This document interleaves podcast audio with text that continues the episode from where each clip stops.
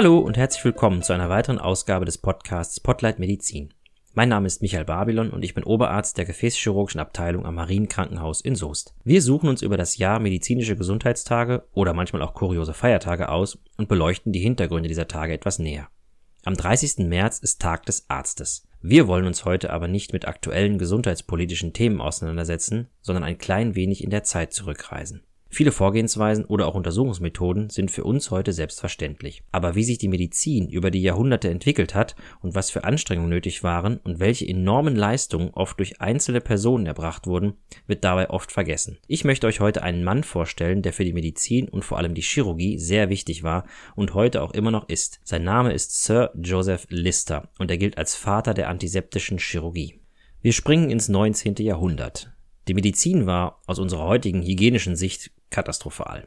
Gerade die Chirurgie war ein sehr schmutziges Geschäft. Es wurden keine Handschuhe getragen, es wurden die Kittel nicht gewechselt und teilweise die Operationsinstrumente zwischen den Operationen nicht mal grob gereinigt. Operationen wurden von den Chirurgen nur sehr ungern durchgeführt, da die Sterblichkeit nach einer Operation durch Wundinfektionen sehr hoch war. Aus unserer heutigen Sicht erscheint uns das logisch.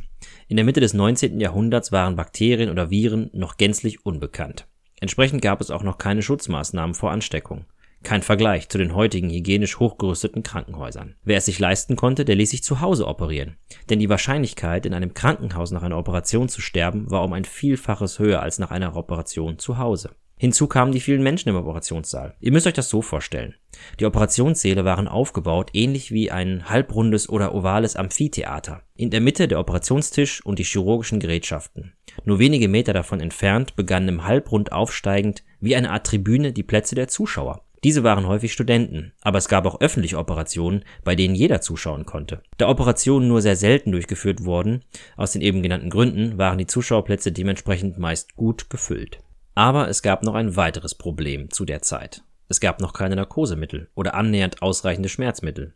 Daher litten die Patienten, die operiert wurden, höllische Schmerzen. Und nicht wenige verloren zumindest kurzzeitig während der Operation das Bewusstsein. Also gab es für die Chirurgen nur eine Möglichkeit. Sie mussten unheimlich schnell operieren, um das Leiden der Patienten so kurz wie möglich zu halten. Natürlich operiert es sich schlecht, wenn man zur Schnelligkeit getrieben wird, der Patient womöglich noch schreit und sich auf dem Tisch windet. All das trug dazu bei, dass Operationen nur selten und widerwillig von den Chirurgen durchgeführt wurden und die Chirurgie an sich unter den ärztlichen Disziplinen einen eher schlechten Ruf besaß. Beide Probleme sollten in der Mitte des 19. Jahrhunderts aber angegangen werden. Nur am Rande möchte ich die Äthernarkose erwähnen, die wir sicher mal eigenständig in einem Podcast behandeln wollen. Die erste öffentliche Äthernarkose wurde von einem Zahnarzt in den Vereinigten Staaten in Boston durchgeführt und in England als erstes von Robert Liston am 21. Dezember 1846 im University College Hospital in London. An diesem Tag war auch der Medizinstudent Joseph Lister anwesend, um den es heute gehen soll. Joseph Lister wurde 1827 in England geboren und begann 1844 im Alter von 17 Jahren sein Studium der Medizin am University College London. Lister hatte bereits sehr früh den Wunsch, Chirurg zu werden. Das University College Hospital hatte, wie auch alle anderen Hospitäler, ein Hygieneproblem. Aufgrund der rasant wachsenden Städte nahm auch die Zahl der Patienten rasant zu.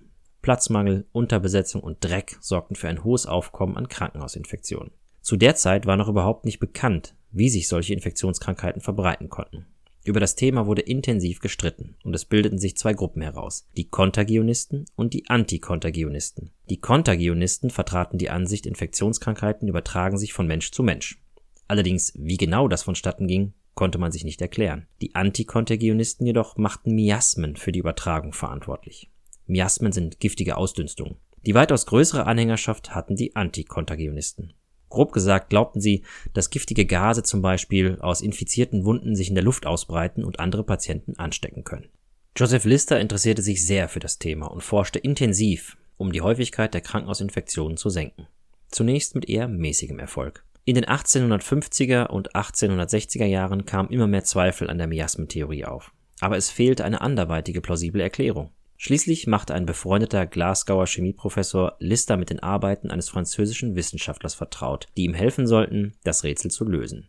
Dieser französische Wissenschaftler hieß Louis Pasteur und beschäftigte sich mit Gärungs- und Fäulnisprozessen. Pasteur fand heraus, dass Gärung ein biologischer Prozess ist und auf Mikroorganismen zurückzuführen ist und kein rein chemischer Prozess, wie man damals noch glaubte. Zudem stellt er die These auf, dass die Mikroorganismen, die eine Gärung in Gang setzen, nicht spontan entstehen, sondern sich in der Luft befinden. Damit machte er sich in der damaligen Welt der Wissenschaft einige Feinde. Doch Pasteur ging noch einen Schritt weiter und behauptete, auch Fäulnisprozesse lassen sich auf lebende Mikroorganismen zurückführen. Angeregt durch die Forschungen Pasteurs wiederholte Lister dessen Experimente. Lister versuchte nun die Erkenntnisse von Pasteur auf den Krankenhausalltag zu übertragen.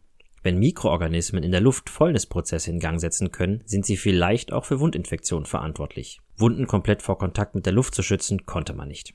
Das erkannte Lister schnell. Es blieb nur die Möglichkeit, sämtliche Mikroorganismen zu zerstören, die in die Wunde gelangen. Zur Zerstörung von Mikroorganismen hatte Pasteur drei Möglichkeiten entdeckt. Erhitzen, filtrieren oder durch Antiseptika. Die ersten beiden Methoden schieden aus. Es blieben nur die Antiseptika. Lister suchte nun fieberhaft nach einem geeigneten Mittel, um Wunden zu desinfizieren, bevor sie sich entzünden. Die ersten Versuche mit Kaliumpermanganat stellten sich jedoch als enttäuschend heraus. Schließlich landete er bei der Carbolsäure, die zur Nahrungsmittelkonservierung und auch als Parasitenmittel eingesetzt wurde. Regelmäßig wusch Lister Operationswunden und Wunden infolge von Verletzungen mit Carbolsäure aus und legte Carbolsäure getränkte Verbände an. Die Behandlung war in 90 Prozent der Fälle erfolgreich. Lister entwickelte diese Methoden immer weiter. Ein kleines Hindernis bereitete ihm eine permanente Hautreizung durch die Carbolsäure. Schließlich arbeitete er erfolgreich mit Oliven und Leinöl, um der gereizten Haut Linderung zu verschaffen. In den folgenden Jahren bemerkte Lister, wie wichtig seine Erkenntnisse für die Chirurgie waren, und er traute sich schließlich 1867 seine Ergebnisse in der medizinischen Fachzeitschrift Lancet zu veröffentlichen. Lister entwickelte seine Methode immer weiter und desinfizierte in der Folge auch die Operationsinstrumente vor jedem Eingriff mit Carbolsäure. Er unternahm 1875 eine Reise durch Europa, um seine Methode der antiseptischen Chirurgie weiter zu verbreiten. Im Lancet wurde seine Reise als Triumphzug bezeichnet. Viele Krankenhäuser übernahmen nun sein System und die Rate an postoperativen Wundinfektionen sank in diesen Häusern nachweislich. Lister war auf dem Höhepunkt seiner Karriere angekommen und wurde mit Ruhm und Auszeichnung überhäuft. Lister erhielt mehrere Ehrendoktorwürden, wurde von der Königin geadelt und wurde als erster Chirurg zum Präsidenten der Royal Society gewählt der Erfolg der Carbolsäure-Methode kam auch in der Wirtschaft an und der Markt mit carbolsäurehaltigen Reinigungsmitteln, Zahnpulvern und Desinfektionsmitteln boomte. Ein amerikanischer Chemiker namens Dr. Joseph Lawrence war beim Vortrag Listers in Philadelphia anwesend, begeistert und entwickelte daraufhin ein eigenes Antiseptikum. Nach mehreren Veränderungen der Rezeptur kam es 1895 schließlich als Mundspüllösung namens Listerine auf den Markt und wird heute immer noch weltweit verkauft. Auch erwähnenswert ist ein weiterer Besucher von Listers Vortrag in Philadelphia. Robert Wood Johnson war von Listers Theorie der Antisepsis so begeistert, dass er mit seinen Brüdern James und Edward Johnson ein Unternehmen gründete. Zu ihren ersten Produkten gehörten steril abgepackte Verbandsmaterialien. Sie nannten die Firma, die heute noch besteht und ihre Produktpalette maßgeblich erweitert hat, Johnson Johnson. Lister hat mit seiner Arbeit die Chirurgie maßgeblich verändert und hunderttausenden Patienten das Leben gerettet. Wir gehen heute in der Chirurgie selbstverständlich mit Desinfektionsmitteln und sterilen Instrumenten um. Aber all das kommt nicht von ungefähr und beruht auf der Arbeit und Hartnäckigkeit eines großartigen Mannes. Sir Joseph Lister verstarb friedlich im Februar 1912. Das war es auch schon wieder mit dieser Episode. Ich hoffe, es hat euch gefallen und ihr konntet etwas mitnehmen. Wenn ja, dann empfehlt uns doch gerne weiter an Verwandte oder Freunde. Den Podcast gibt es auf allen gängigen Podcast-Portalen wie Spotify, Apple oder auch zum Beispiel YouTube. Wenn ihr Kritik üben möchtet oder uns etwas anderes mitteilen möchtet, dann schreibt mir doch bitte an m.babylon.hospitalverbund.de. Bis dahin, bleibt gesund, euer Micha.